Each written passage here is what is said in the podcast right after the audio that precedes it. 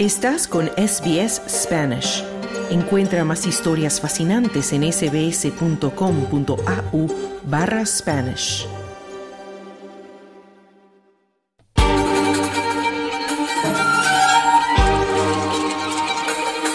Noticia Internacional.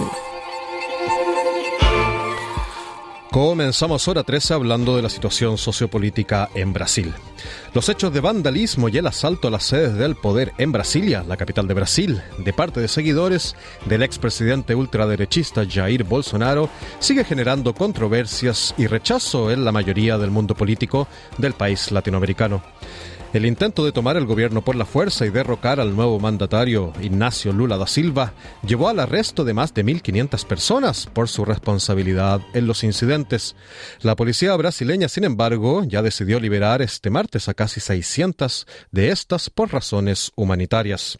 En tanto, el juez del Supremo Tribunal Federal, Alexandre de Moraes, ordenó la detención del exministro de Justicia de Bolsonaro y exsecretario de Seguridad del Distrito Federal en la zona justamente de los incidentes. Anderson Torres es su nombre, quien se encuentra en estos momentos en Estados Unidos desde la toma del poder de Lula, al igual que Jair Bolsonaro, quien fue ingresado recientemente a un hospital por problemas de salud. Las acusaciones y condenas por los incidentes se han multiplicado en Brasil. La policía militar es una de las señaladas como las mayores responsables de lo ocurrido por no haber frenado a los manifestantes antes de llegar a los edificios del poder, ignorando así las advertencias de una posible irrupción violenta de los bolsonaristas luego de que estos por días exigieran a los militares el derrocamiento de Lula da Silva. El mismo presidente Ignacio Lula da Silva calificó a los vándalos como fascistas y nazis. Como verdaderas como Como verdaderos vándalos, destruyendo lo que encontraban delante. Creemos que hubo falta de seguridad y quería decirles que todas esas personas que hicieron esto serán encontradas y castigadas. Se darán cuenta de que la democracia garantiza el derecho a la libertad y a la libre expresión, pero también exige que la gente respete las instituciones creadas para fortalecer la democracia. Y estas personas, estos vándalos, que podríamos decir que son nazis fanáticos, fascistas fanáticos, hicieron lo que nunca se ha hecho en este país, decía Ignacio Lula da Silva, el presidente de Brasil. Líderes mundiales se han manifestado también en contra de lo sucedido y piden que se haga justicia con los responsables. El primer ministro australiano, Anthony Albanese, por ejemplo, fue uno de los que condenó los hechos. The Australian government uh, stands for democracies. El gobierno australiano está con las democracias y la gente debe respetar el resultado de las elecciones. Y las acciones de un pequeño número de personas son condenadas por el gobierno australiano. Seguiremos transmitiendo nuestro apoyo al gobierno de Brasil en estos momentos difíciles, decía Albanese, el primer ministro. En SBS Spanish entrevistamos a Marcelo Santos, académico e investigador en comunicación política de la Universidad Diego Portales, quien comienza refiriéndose a la situación actual Brasil luego de los incidentes. Sí, hola, gracias por la invitación, Claudio. La, situación en Brasil ahora parece que está controlada, ¿no? Yo creo que las autoridades, eh, por autoridades, digo, en particular eh, Lula ah, y, y, Alexandre de Moraes, ¿no? Que es como el, jefe del STF, eh, del Supremo, ministro del Supremo Tribunal Federal, ah, tomaron acciones enérgicas, muy rápidas. Yo creo que la situación se, se contuvo, digamos, ¿no? Fueron Ah, no fueron condescendientes y, al parecer lograron desarmar todo lo que estaba, digamos, ahí fermentando, no solo en Brasilia, sino que en todas las capitales habían pequeños uh, células, ¿no? Digamos, de, estos, de estos golpistas, ¿no? Eh, entonces, ah, ahora sí, obviamente que la gente está asustada, la gente normal, ¿no? O sea, está bien yo creo que incluso eh, gente que, que simpatizaba por Bolsonaro, que era contrario a Lula, o cual, cual sea la razón para, para estar por del lado del Bolsonaro, también se asustó con, con lo que sucedió, ¿no? Además que fueron no fue una, digamos, una, una maniobra política, fue una cuestión con mucha violencia. Y entonces, eh, ese como un poco el, el, país está, está convulsionado, eh, muy emocionado, y yo creo que la respuesta enérgica de las, de las autoridades, en ese caso, es fundamental para retomar ¿no? el orden. ¿no? Eh, entonces creo que es eso, ¿no? Hay, eh, emocionalmente el país está, está, mal, está fracturado, está, está herido, está, digamos, con mucha incertidumbre, pero las autoridades mostraron, o sea, yo creo que desde que llegó Lula ha, ha mostrado que viene con mucha energía, ¿no?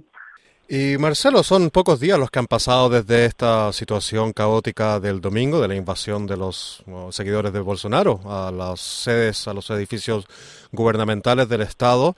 Eh, ¿qué, ¿Cuál es la opinión sobre la acción de las autoridades, pero sobre todo de las fuerzas policiales? Porque en las imágenes se, se, pudo ver, se puede apreciar que la policía militar no impidieron enérgicamente el avance de los seguidores de Bolsonaro para que llegaran a estos edificios, a pesar de que ya había una alerta, digamos, una alarma de que esta situación podría pasar y considerando también que no ha pasado mucho tiempo, casi un año, de lo que sucedió en Estados Unidos.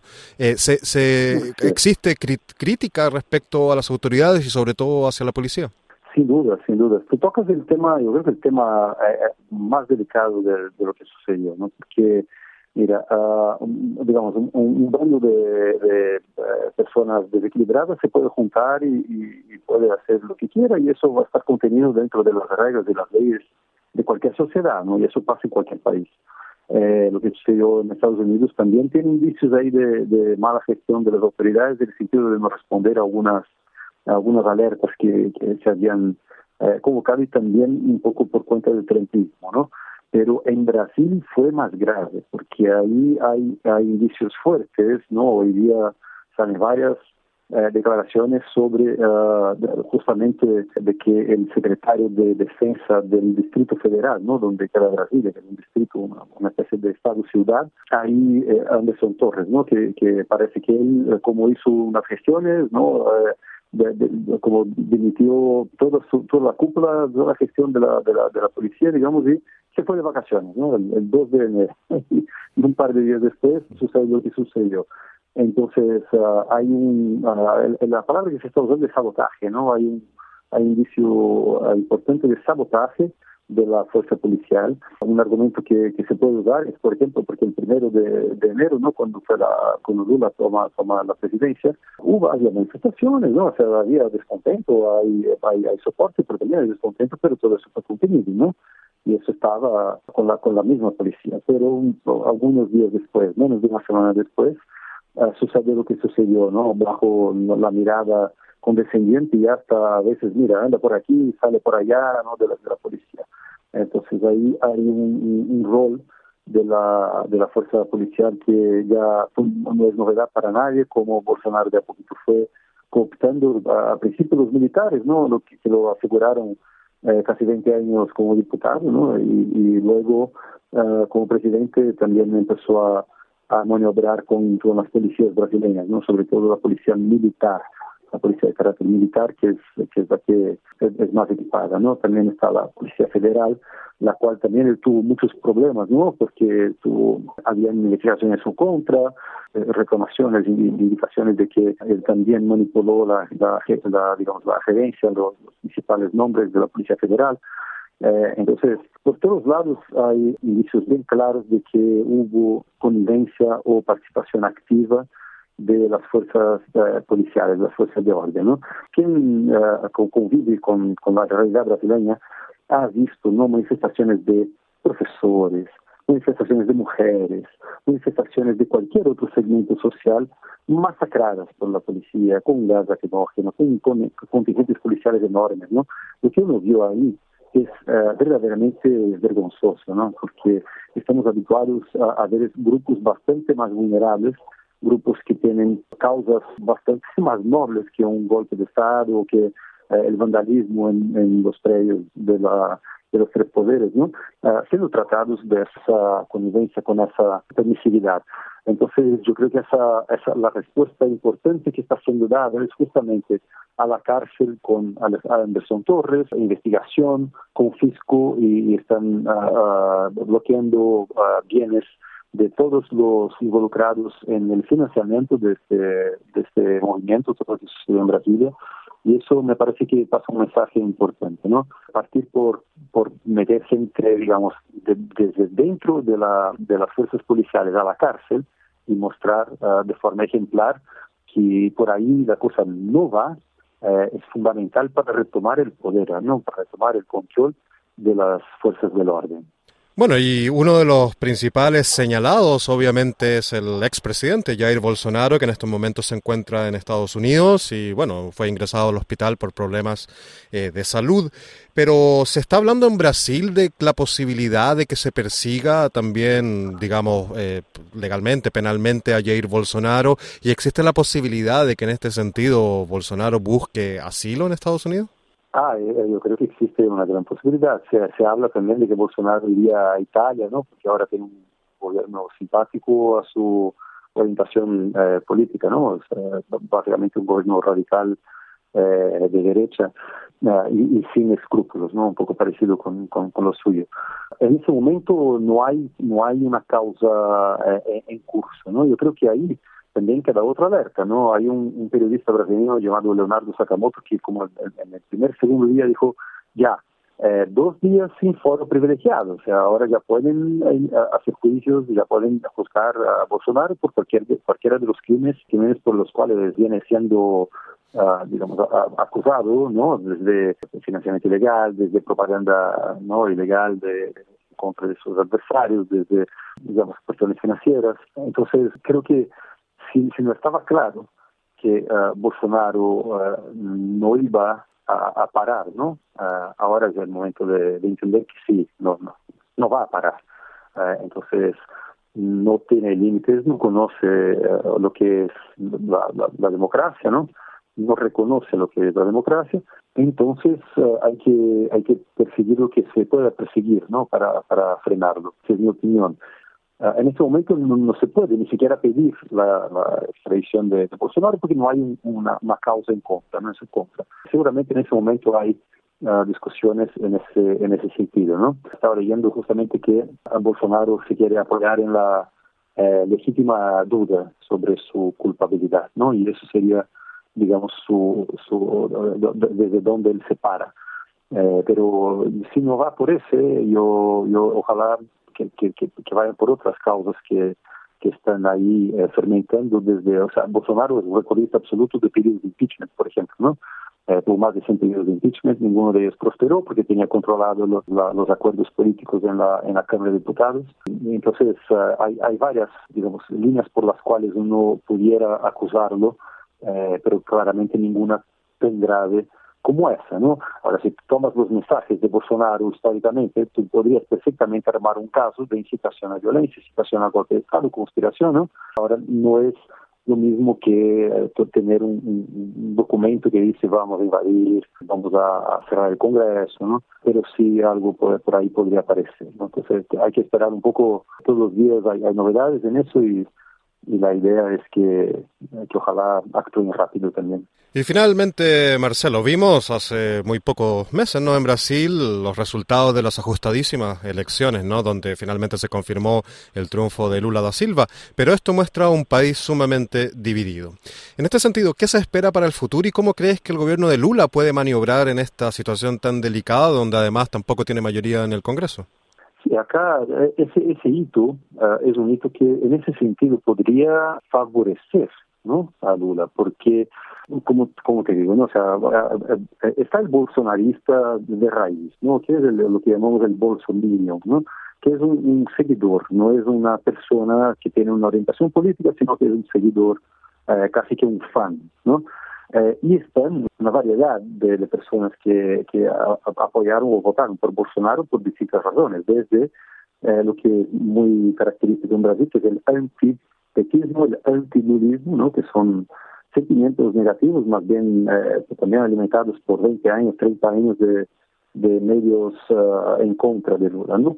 Y están aquellos que sencillamente son pragmáticos, ¿no? Que Bolsonaro, bueno, me parece que bueno me favorece más porque yo soy del agronegocio, o porque yo vendo armas, o porque yo soy evangélico y tengo mi iglesia y bueno, él, da más plata a los evangélicos. Entonces, uh, ese, ese votante pragmático y los anti, ¿no? Son, son personas que pueden perfectamente ser más demócratas, ¿no? Más republicanos. Entonces, mi esperanza es que este, este contingente se desplace hacia eh, la reconstrucción de la democracia y eso significa eh, la, la, la, la, purga ¿no? de, de, del bolsonarismo y del Bolsonaro uh, dejando efectivamente solo este, ese 10% de, de, fans que son los los que son más, más duros, ¿no? que son los que están ahí uh, financiando, eh, son los que están haciendo las invasiones.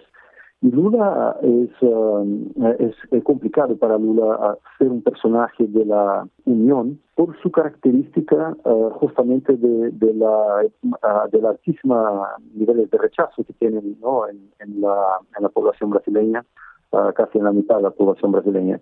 Por otro lado, en el campo político Lula es muy hábil y ya lo demostró y creo que en, ese, en el campo político Lula uh, tiene plena capacidad de hacer los acuerdos, ¿no? Y, y ahora, por ejemplo, ya, ya se vio toda la, todos los, digamos, copartidarios de Bolsonaro, de, bueno, del, de, de, no sé, décimo, décimo segundo partido que Bolsonaro milita, que usó para, para las elecciones, uh, a la gente que está en el, en, en digamos, en el, en el Parlamento, uh, se han desmarcado del, del, golpismo, se han desmarcado de Bolsonaro, y, y, eso también es otra señal importante, ¿no? Se, no, no hay una, eh, no parece hasta ahora, por lo menos, haber una conspiración que haya salido del núcleo duro del bolsonarismo, y eso es fundamental. Entonces, uh, otra vez, eso como es el, el escenario, ¿no? Tenemos un país que está altamente polarizado, polarizado en el plano afectivo, no, no en el plano ideológico, ¿no? Porque Lula tampoco es que tenga un plan, digamos, de, de una economía socialista, hace un, amplio eh, menú de, de, alianzas con, gente centro-derecha, con gente que, que apoyó el golpe contra Dilma, con gente que fue su, su, fueron enemigos históricos. Entonces, Lula, como se posiciona en ese momento, efectivamente como uh, el, articulador de, la unidad política.